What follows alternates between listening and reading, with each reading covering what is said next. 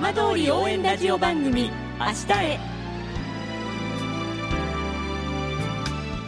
時刻は5時10分になりました。今週も浜通りの情報をお届けする浜通り応援ラジオ番組明日へのスタートです。まずは今週の浜通りニュースです。サッカー J3 のいわき FC は12日アウェーで蒲田マーレ讃岐と対戦し2対1で勝利しました。いわき FC は J3 参入後初の3連勝を飾り単独首位に浮上しました。いわき FC 次の戦いは明日ホーム J ビレッジスタジアムで北九州と午後1時キックオフです。さて毎週土曜日のこの時間は浜通りのさまざまな話題をお伝えしていく15分間。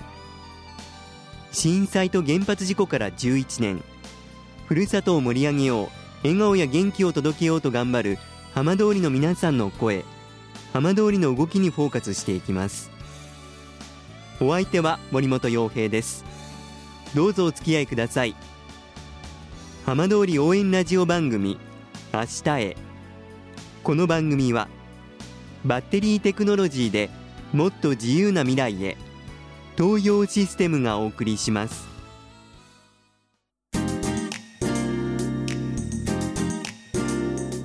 代わっては浜通りの話題やこれから行われるイベントなどを紹介する浜通りピックアップです。原発事故による帰還困難区域のうち桂尾村の特定復興再生拠点区域の避難指示が12日解除されました。避難指示が解除されたのは桂尾村役場の東およそ8キロにある桂尾村野行地区の特定復興再生拠点区域で午前8時に区域内の村道のバリケードが開けられました、えー、ただいまより定刻になりました、えー、桂尾村特定復興再生拠点区域の避難指示が解除されました。これよりゲートを開放いたします。ゲートを開放ゲート開放。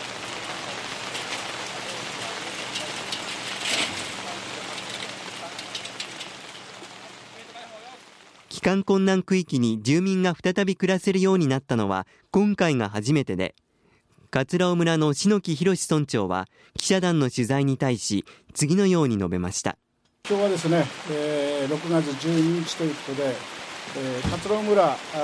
6年前の6月12日に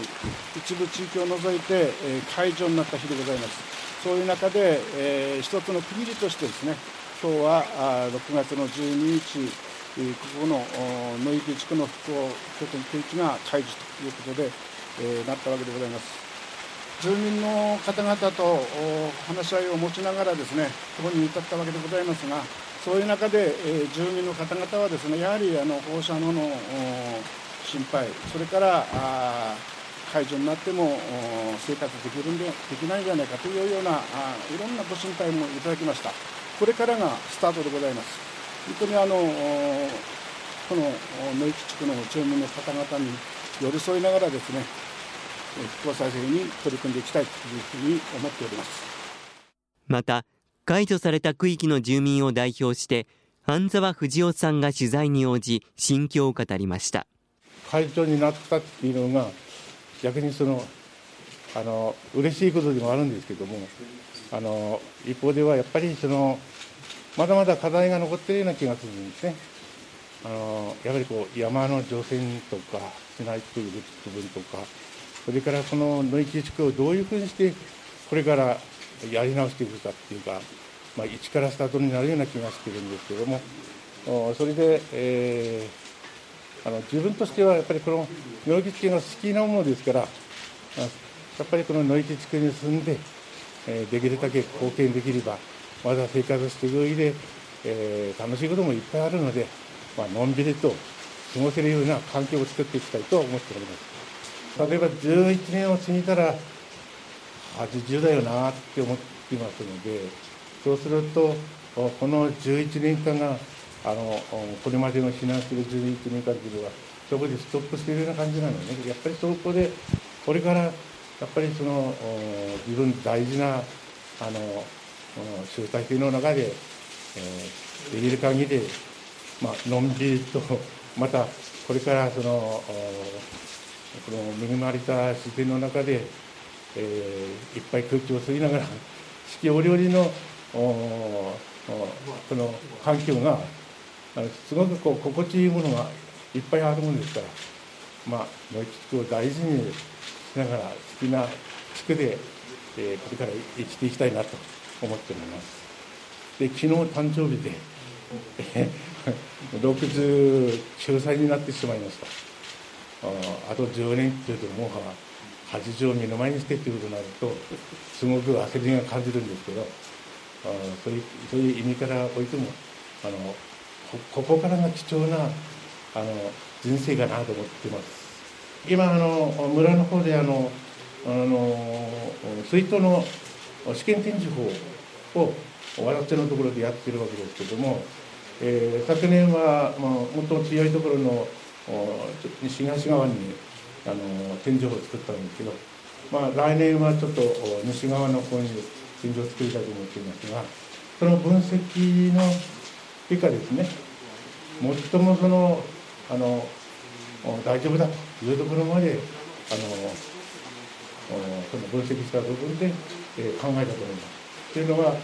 あのまああの基準的にはね基準的にはあのおまあ健康に害はないと言われてますけどやはりその当初震災前は、えー、0.05から0.08あたりであの、えー、放射能は推移してましたけどまだ2とか3とかってここにまだあるところがあるのでそうすると何十倍ものおその当時から比べれば何十倍ものその放射能のまだ残ってる部分があるのででそれ考えれば生活する上ではいくら基準値があの健康に害はないと言われてもそれはなかなか難しい話だと思うんですね。やはりそのこれから大事なのは自分たちがそこで、えー、どの時点で自給自足できるかまた、えー、そこに合わせて、えー、生活する上でみんなが、えー、ここで取ったものを食べられる時期っていうのはやっぱり覚悟して食べないとそれはダメだと思ってるんですね。やっぱり生活する上ではやっぱり昔の環境条件が子供のままではいう感じもあるんですけどそこまでは待っていられない関係もあると思うのでこれからゆっくりと自給自足できる範囲っていうのは時期が来れば解決するのかなと思っています。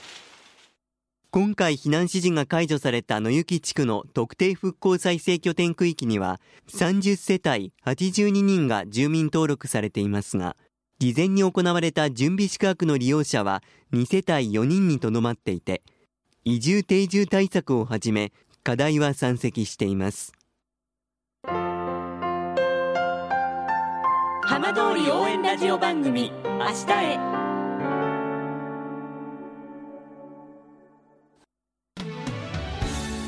浜通りの情報たっぷりでお送りしてきました浜通り応援ラジオ番組明日へ。放送した内容は一部を除きポッドキャストでもお聞きいただけますラジオ福島のホームページからぜひチェックしてみてくださいこの番組はバッテリーテクノロジーでもっと自由な未来へ東洋システムがお送りしました。